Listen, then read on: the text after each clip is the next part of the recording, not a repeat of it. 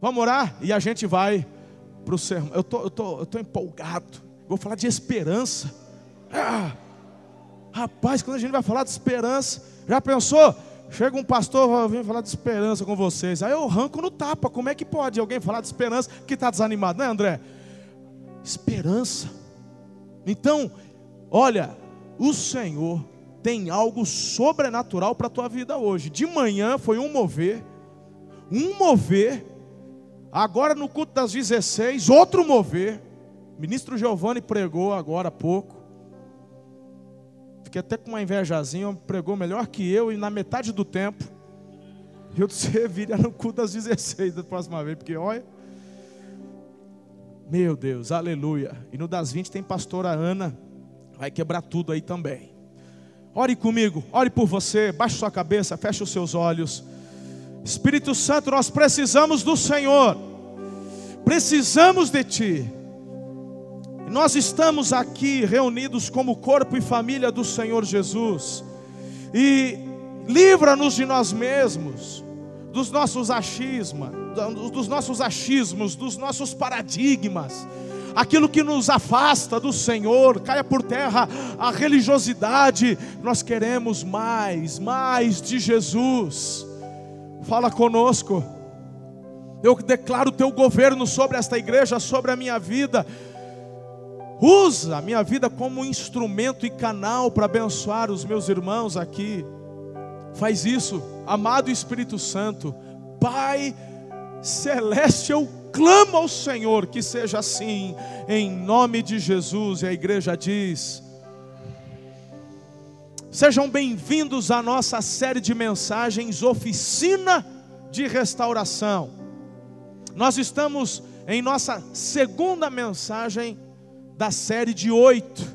Então, nós estamos falando sobre uma restauração completa. Não é assim quando você vai no mecânico e fala: dá uma olhadinha aí que eu vou precisar fazer uma viagem. Não, é diferente. Oficina de restauração é quando você leva o carro, deixa a chave e o cara fala assim: ó, é de ponta a ponta, vai ter que desmontar tudo e montar de novo, e o que tiver enferrujado, quebrado, vai ser arrumado ou trocado. O Senhor agendou contigo nessa oficina do céu, para que a tua vida e a minha vida seja restaurada nesses dias. Semana passada nós falamos sobre a restauração da fé.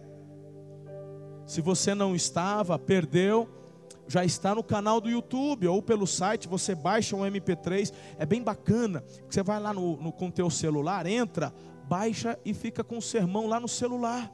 Aí você vai, fica ouvindo, você, né? Tá na fila do banco, vai pagar a conta de luz na lotérica, tá, vai lá, ouça a mensagem novamente, vai ser edificado. São ferramentas. Ouça, porque a restauração da fé é a base para todas as demais. Hoje, restauração da esperança, mas nós vamos conversar aqui sobre a restauração da alegria, da paixão, da estima, dos sonhos, dos propósitos, do amor. Vai ser demais. Então, vamos já colocar aqui, na, aqui em nossa bancada a nossa plaquinha oficina de restauração, restauração da esperança. Você está preparado? Então aperta o teu cinto de segurança e vamos então em direção a esta restauração. Eu queria que você lesse comigo dois versículos para a gente começar. Tem bastante texto para a gente ler hoje, mas estes dois você vai ler comigo. O primeiro é o versículo 5 do capítulo 25 de Salmos. Bonito, igreja, vamos lá. Minha esperança está em ti, o tempo todo. Agora, capítulo 33, versículo 20. Nossa esperança está no Senhor, Ele é o nosso auxílio e a nossa proteção. O livro de Eclesiastes nos traz algo muito interessante para refletirmos. O texto diz no capítulo 9, verso 4: Quem está entre os vivos tem esperança. É uma afirmação. Quem está entre os vivos tem esperança. Ele fala, até um cachorro vivo é melhor que um leão morto. Aí de manhã eu estava até brincando. Porque tem, fala que tem gente que não acredita em zumbi. Pensa numa série evangelística, aquele do Walking Dead. É brincadeira, irmão. Vai, depois vai sair falando. Não, não tem zumbi. O que eu quero dizer é que, na verdade, nós enxergamos nas ruas, nos nossos bairros, em nossa vizinhança, mortos-vivos. Como assim, pastor? São pessoas que não sabem para que, que vieram e para onde estão indo. São pessoas que estão vivas, mas estão mortas. Elas não têm esperança, elas não têm visão, elas não têm propósito de vida. E aí, qual que é o teu sonho? Eu não sei. Você tem, qual que é a tua esperança? Que esperança? A única esperança é minha sogra, que o nome dela é Esperança, e a última que morre, mas. Mas na minha vida mesmo eu não tenho nenhuma. São mortos-vivos. O texto sagrado fala: quem está vivo tem esperança. Faz parte, faz parte do ser humano que tem um coração pulsando, bombeando sangue para toda a tua rede de veias e artérias. Se você está vivo, você precisa ter esperança. Agora, o diabo astutamente sabe que se ele matar a sua esperança, você começa a definhar e morrer. E é por isso que o Espírito de Deus te trouxe para a oficina de restauração, porque não é um processo. Eu quero afirmar, em nome de Jesus, que você vai sair daqui hoje com a tua esperança renovada é um ato sobrenatural e a base está na fé. Por isso que se por isso que você tem que ter o sermão do domingo passado muito bem afiado dentro do teu coração. A base é a fé. Não andamos por aquilo que vemos, somos guiados por aquilo que cremos. Não andamos por vista, mas por visão. Você pode dizer um amém aí? Melhor um cachorro vivo do que um leão, menos o Pinter, mas assim a gente já conversou. Pastor Carlito ele falou uma frase muito interessante. Ele disse assim: a esperança é o óleo da vida. A esperança é o óleo da vida. Aí vamos falar a verdade, irmão. Tudo que é no óleo é mais gostoso, é ou não é? É a coxinha, é frita no óleo. A batata Assada não é muito boa, não, mas a que é frita é boa. É claro que eu estou fazendo a forçologia aqui, não é isso que eu quero dizer, porque a questão é a comparação com o motor do carro, não é? Um motor sem óleo, o que, que acontece com esse motor? Trava. Trava, simplesmente isso. E é por isso que tem uma vareta lá quando você abre o capô, você vai abastecer, abastecer não, você vai abastecer, aí o frentista, água e óleo, Fala, não, obrigado, já tomei café da manhã. Fala, não, é para verificar a água do radiador e o óleo do motor. Porque se o óleo do motor estiver, a, estiver abaixo do nível, o teu motor vai começar a superaquecer.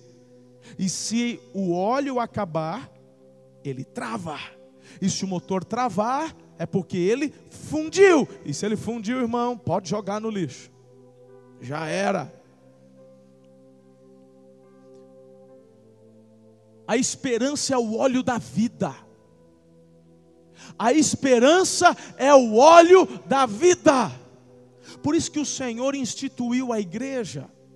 Por isso que você, num domingo à noite, que podia estar em casa, assistindo televisão, ou saindo, passeando, eu não, não, você está numa igreja, porque o Senhor o Senhor instituiu a igreja para que através de pastores, dos líderes e dos seus irmãos, você fosse instruído na palavra e pudesse também compartilhar instrução com alguém, e assim sermos edificados mutuamente, trazendo à memória a nossa viva esperança. É demais. A esperança é o óleo da vida, mas acontece, às vezes no carro, o óleo vai vai diminuindo porque às vezes tem vazamento, é ou não é? Às vezes tem algum defeito, o motor aquece demais, e aí aquele óleo meio que. Não sei, tem várias coisas. E na nossa vida, tem algumas coisas que faz vazar também a esperança. Perdas, pessoas que perderam, pessoas queridas, parentes, amigos, perda de um trabalho, crise financeira, doenças, frustrações, decepções. Tem, pense num, num problema que gosta de pegar adolescente, é isso. Adolescente tem um negócio de, de meio que curtir fossa. É? E aí ele perde a esperança. Eu vejo, eu, sou, eu comecei como pastor de jovens. No ano 2000, eu vou para a igreja batista em Tupã e me torno pastor de jovens. Eu tinha que cuidar de adolescentes e de jovens. Eu fiquei quase seis anos lá fazendo isso. Eu recebia no meu gabinete adolescentes de 13 anos, 14 anos. Tem uns pais que é meio mal acabado, deixa namorar com 12, 13. Meu irmão, eu não fico bravo com esses adolescentes, não, eu fico bravo com os pais. Dá vontade de arrancar a cinta e dar nas tuas pernas, pai de ficar deixando. Não tem juízo um pai desse, não. Aí essa, essas crianças chegavam no meu gabinete chorando. Falaram, está chorando por quê? Ah, porque ele não me ama. Quem não te ama? Eu estou achando que é um problema sério, que é o pai. Era o, o Tiburcio que terminou o, o namoro. Mas, e aí ele, term, é, ele terminou, e não sei o quê, e agora ninguém me quer, ninguém me ama, que eu vou virar titia. Ah, e fica curtindo fossa. É, ninguém vai me querer. Ninguém, eu vou virar titia, nunca mais vou casar. Ela põe na cabeça dela que o Tibúrcio é, é, é a salvação dela. Mal sabe que ela está abraçando a âncora, vai acabar de afundar. Falou, filha, você não foi rejeitada, foi livramento de Deus.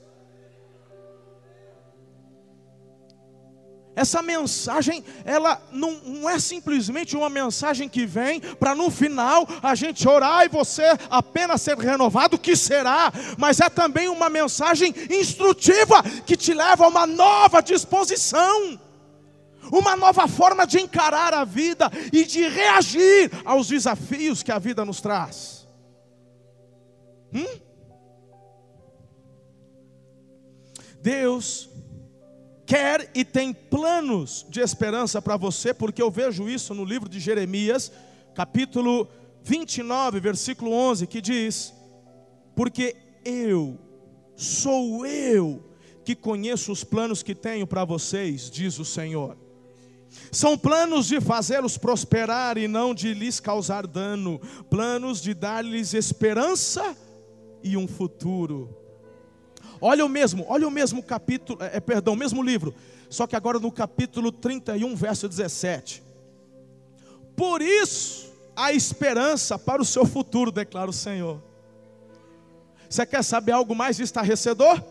Deus está falando para um povo, que é o povo de Israel, que não estava em Israel. Estava onde?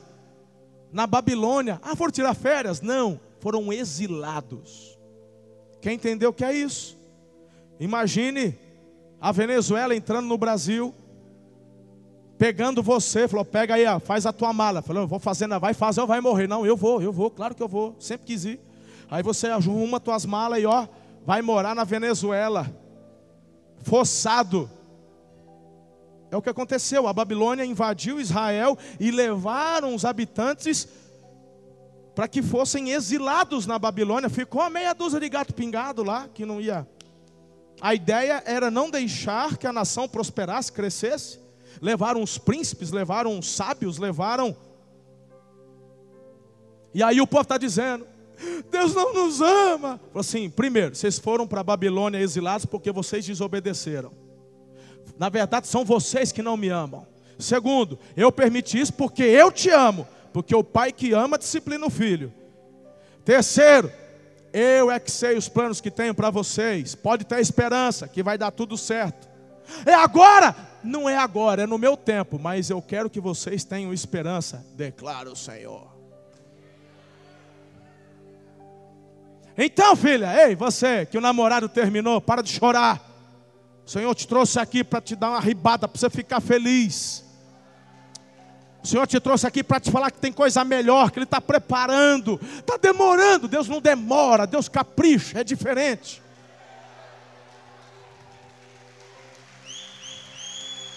Uou!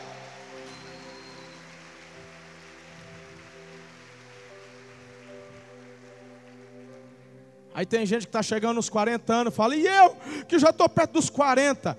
Meu Deus é o Deus do impossível, Ele gosta de fazer milagre com força. Milagre pequeno é. Quanto mais. Pastor vem com as heresias de vez em quando. Heresia nada, irmão. Não foi assim com Abraão? 75 anos. Falou, vou fazer de você uma nação poderosa. Eu creio, estou indo. 75. E o Abraão, tipo assim, vamos, ô Sara, vamos para lua de mel, porque o Senhor falou. Eu fico imaginando, 76 lua de mel, 77 lua de mel, 78, 80, falou assim, eu vou lá na farmácia do Alessandro para ver. O 90, rapaz do céu, chega perto do 100, fala, eu acho que ele no 100 Deus fala, vou te dar. Fala, eu já estou com Isaac, eu já estou com, com Ismael a descendência que eu prometi foi através da Sara. Até a Sara duvidou, deu risada. Mas o milagre veio, porque quando Deus promete, Ele cumpre. E eu estou falando, e, e tem gente aqui que recebeu palavra profética da parte do Senhor sobre o seu futuro, sobre o seu casamento, sobre o varão, e ele, ele falou, e você começou a perder de vista porque você perdeu a esperança e você começou a dizer aquela palavra que me trouxeram, não era para mim. A pessoa falou, eu quero aqui diante do Senhor, tem alguém ou algumas pessoas aqui que estão exatamente pensando nisso. Ei, deixa eu te falar, a palavra do nosso Deus não cai por terra. Aqueça o teu coração. Tenha fé, o Senhor vai agir. Ele renova a tua esperança, porque o que prometeu é fiel para cumprir.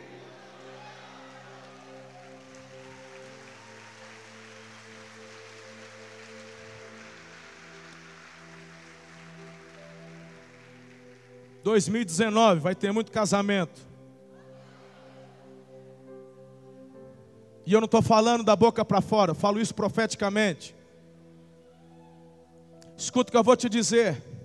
Você ainda não conhece né, o teu marido, você está solteiro, o Senhor vai te surpreender esse ano, você vai marcar o casamento para o ano que vem. Até mesmo porque tem algumas pessoas que não tem mais por que esperar. Você já tem dinheiro, já tem trabalho, já tem apartamento, só falta o varão, não é? Ele vai te dar o varão, vai ter confirmação, ano que vem vai ter casamento.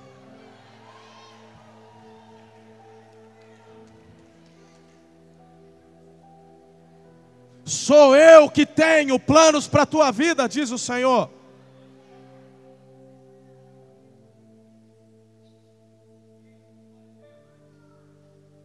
Deixa eu te dizer uma coisa. O diabo é tão sujo que algumas pessoas, quando vem um impulso profético, ele não fala porque começa a pensar assim: ah, eu vou dar falsas esperanças para as pessoas. E talvez alguns aqui estejam exatamente pensando isso. Esse pastor é inconsequente, a pessoa já resolveu no coração e ela já estava curada e ela não queria nem pensar mais nesse assunto. Aí você joga esperança, uma esperança que não vai acontecer. Ei, deixa eu te dizer algo. O diabo botou na tua cabeça que fé são falsas esperanças, mas a fé, aquele que tem fé no Senhor, ele tem a esperança contemplada, porque o sim e o amém não é o pastor quem dá, vem do Pai das luzes. É por isso, talvez, que alguns não queiram nem se envolver no ministério férteis.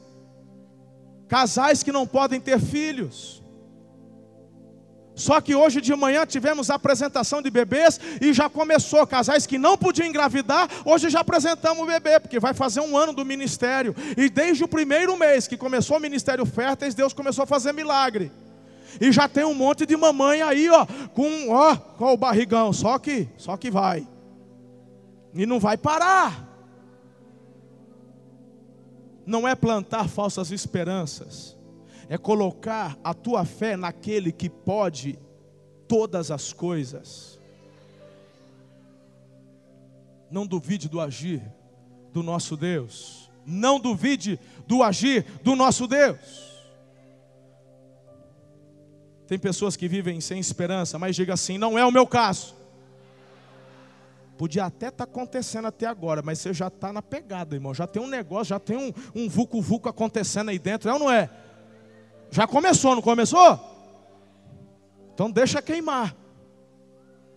Deixa queimar. Deixa o Espírito Santo testificar dentro de você, ele vai fazer. Sou eu, sou eu, diz o Senhor, que sei dos planos que tenho a seu respeito. Aleluia.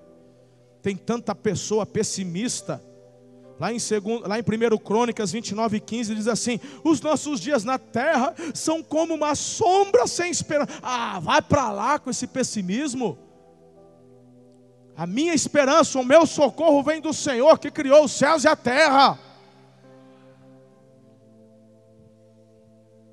O pessimista, ele pode se tornar cético. O cético, logo em seguida, ele pode se tornar um cínico. E é isso que vai levar essa pessoa cada vez mais a viver a infelicidade distante dos propósitos de Deus para a vida dela. Por isso que você e eu, filhos de Deus, precisamos declarar Esdras 10, 2. Mas, apesar disso, ainda há esperança para Israel. Diga comigo, ainda há esperança para mim. Aleluia.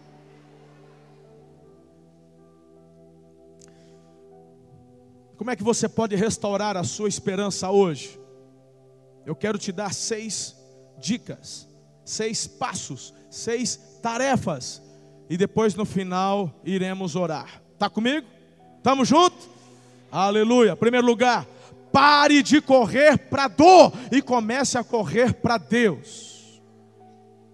Pare de correr para a dor e comece a correr para Deus. Lamentações 3:21 diz: Todavia, lembro-me também do que pode me dar esperança. O que é que ocupa a sua mente? No que é que você fica pensando? Filipenses 4:8 há uma instrução sobrenatural sobre o que deveria ocupar a sua mente. O texto diz: se há louvor, esperança, se é algo que exalte, se é algo bom, seja isso que ocupe o vosso pensamento. Mas tem gente que fica curtindo fossa.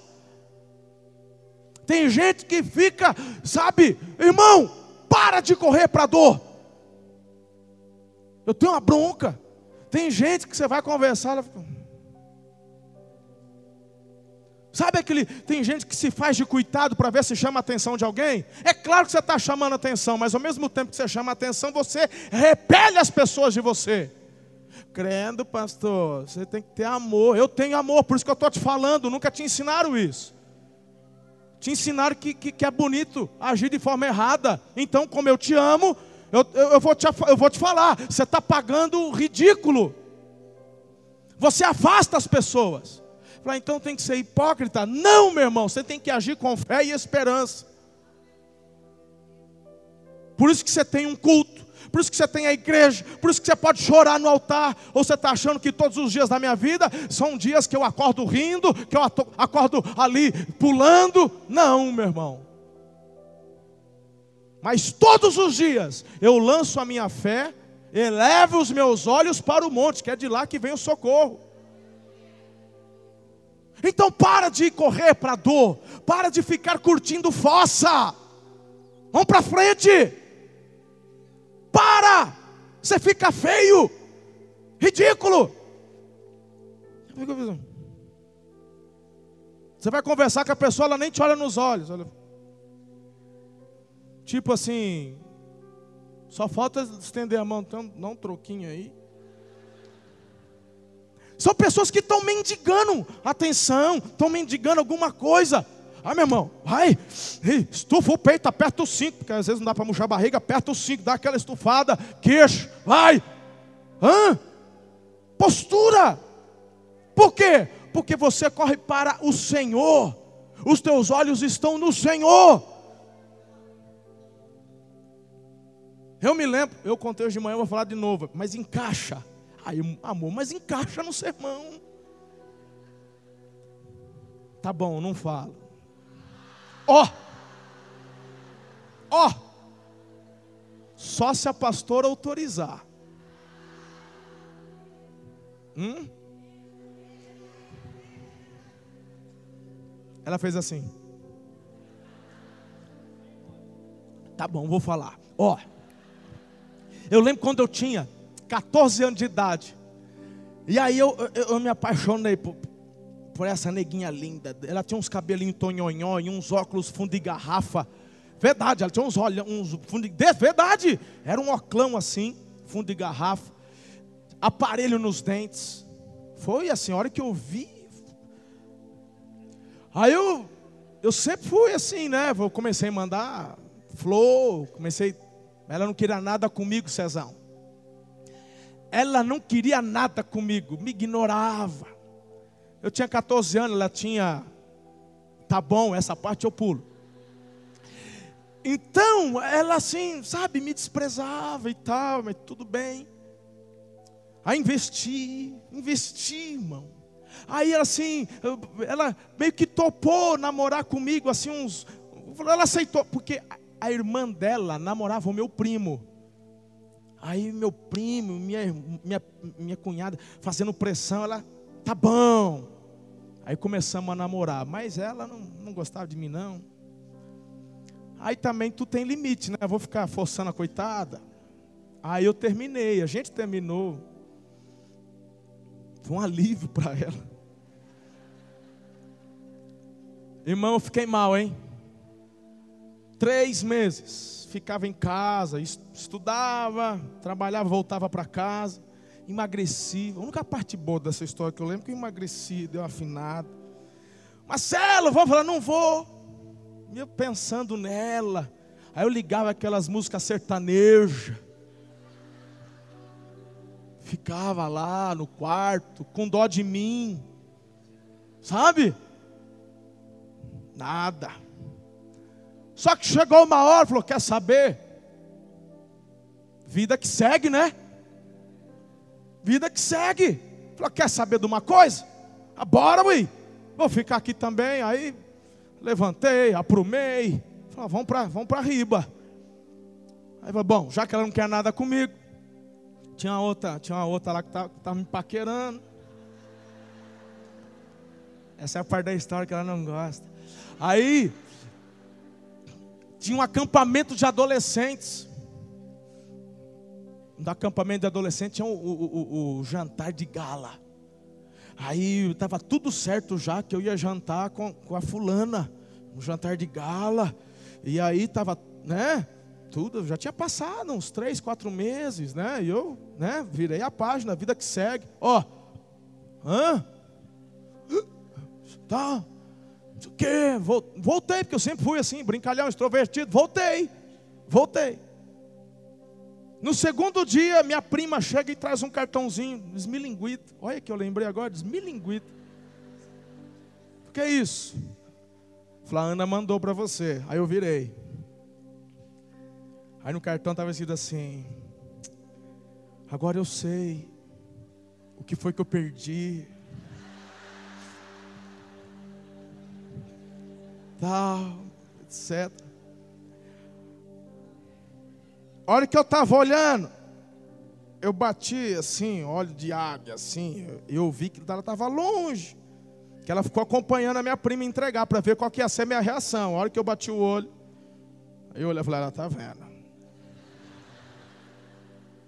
Por dentro, irmão, eu estava assim, yeah! eu queria correr, beijar, abraçar. Falei, não. Não. Peguei, falei, obrigado. Aí minha prima, tem algum recado? Eu falei assim, tem recado nenhum. Guardei, né?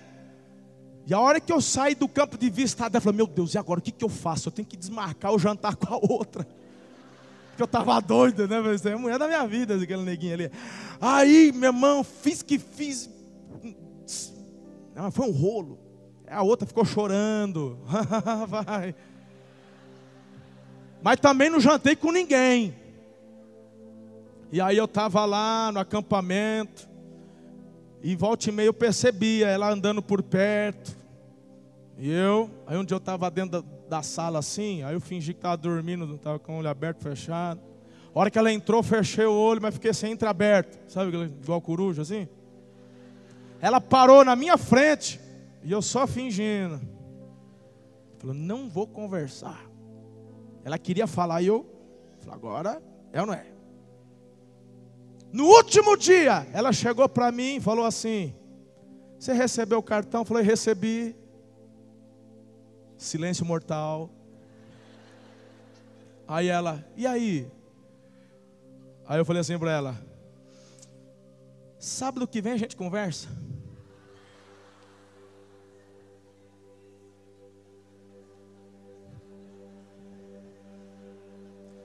Você está falando que eu sou cruel?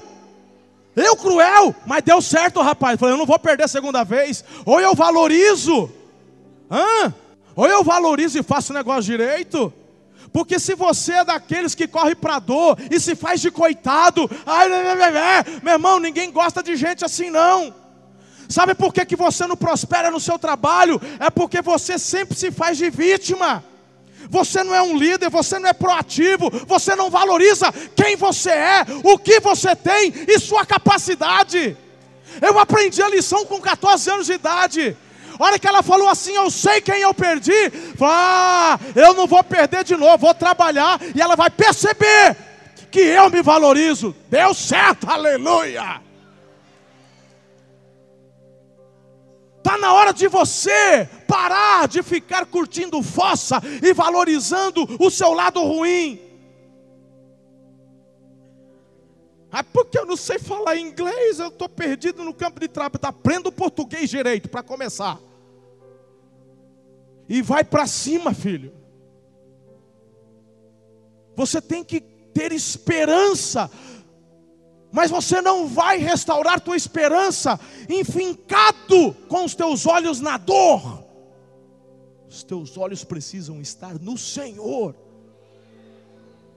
Olha aqui para mim. Se você se acha feia, porque você acha que alguém vai te achar bonita. Se você se acha feio, como é que você vai achar ou pensar que alguém vai te achar bonito? Comece por se olhar no espelho, faz um exercício. Olha para o espelho você é lindão. Hum. Começar, meu irmão, sabe? Tem gente que olha no espelho e começa a chorar.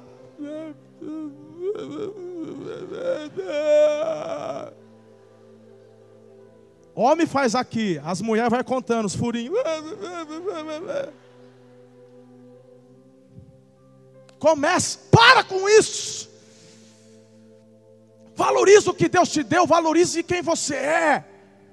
Comece a sentir-se bem com quem você é, e você vai perceber que as pessoas ao seu redor te valorizarão também.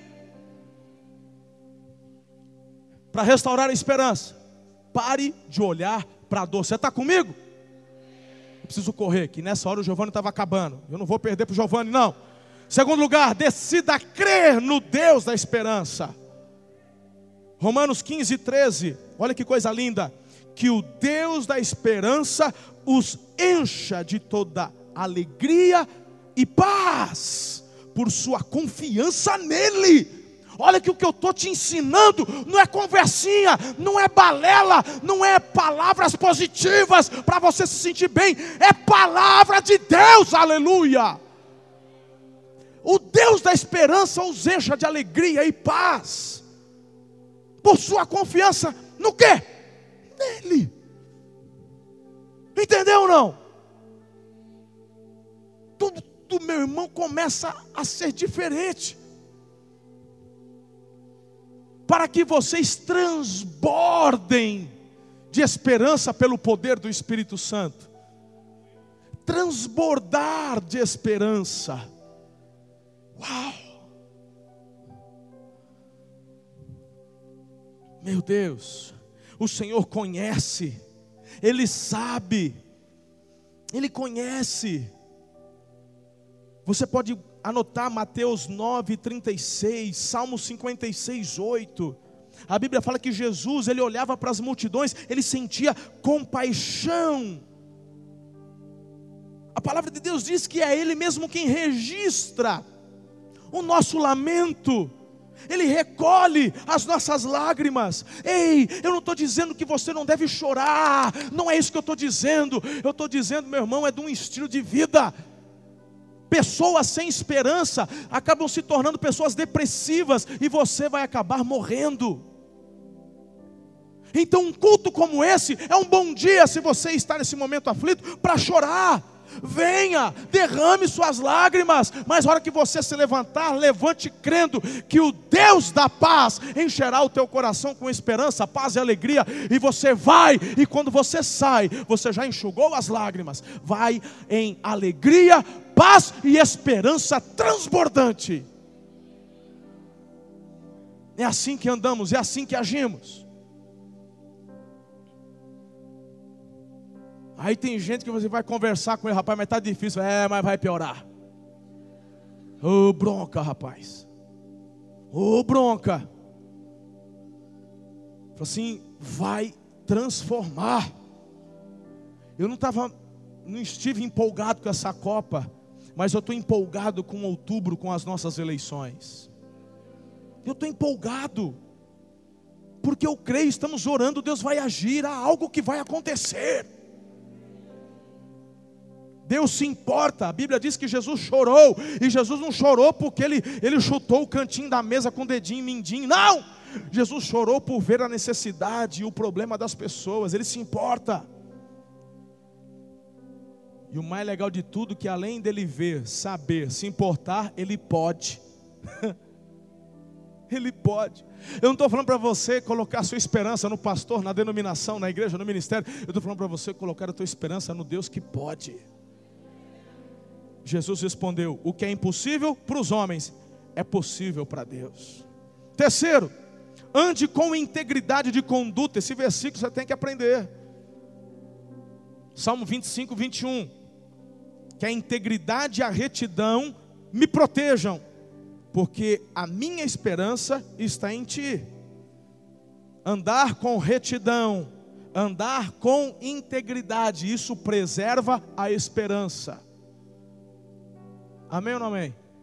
Acho que não preciso nem ensinar mais nada. Vamos seguir? Quarto lugar, fundamente a sua vida na palavra de Deus. Olha que lindo, Salmo 119, versículo 81. Leia comigo, bem forte, igreja. Vamos lá. Na tua palavra coloquei.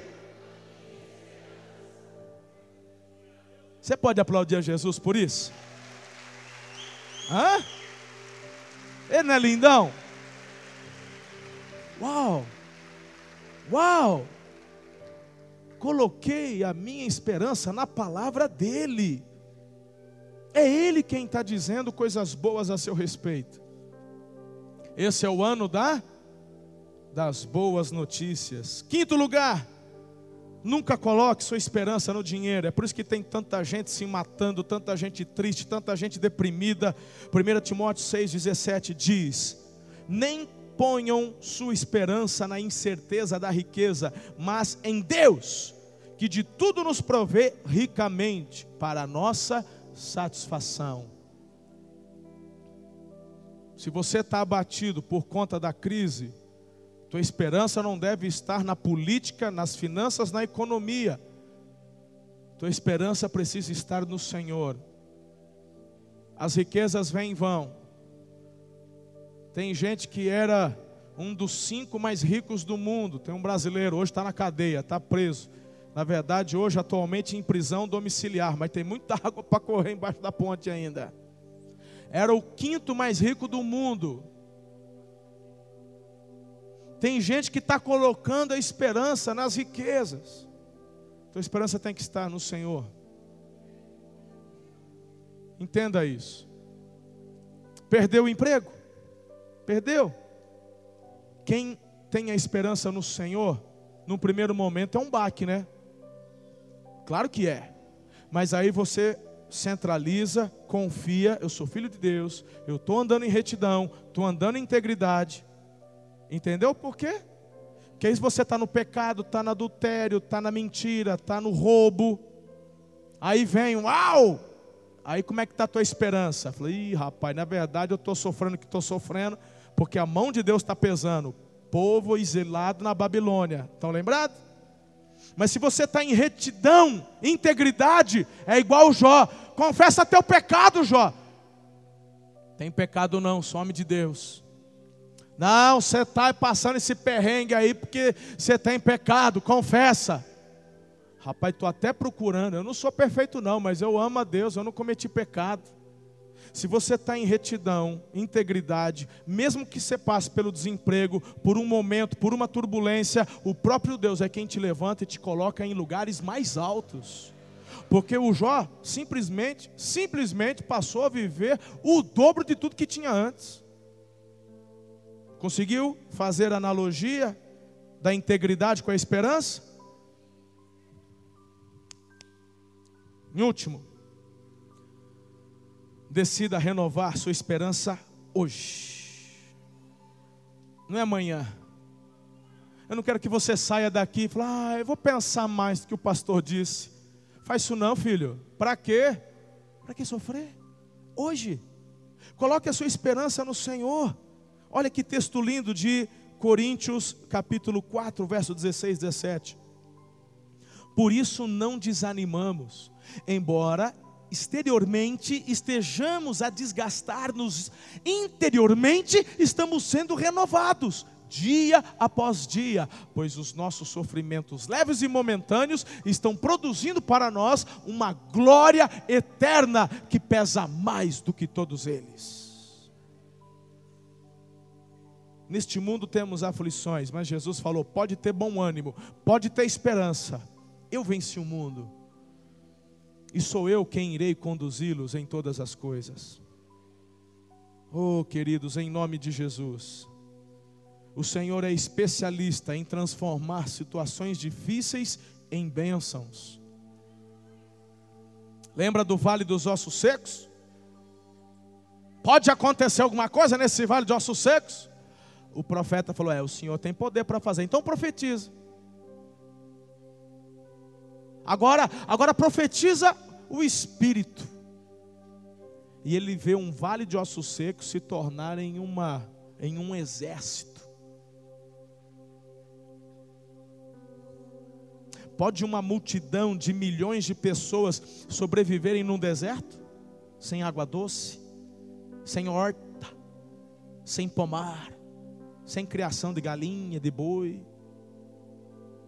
É, o Deus do maná é o mesmo, Ele está aqui.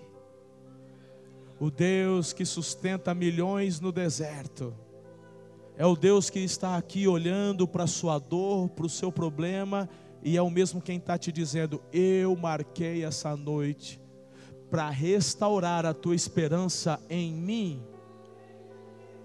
Quais os teus sonhos? Quais os teus sonhos? Coloque a tua esperança em Deus.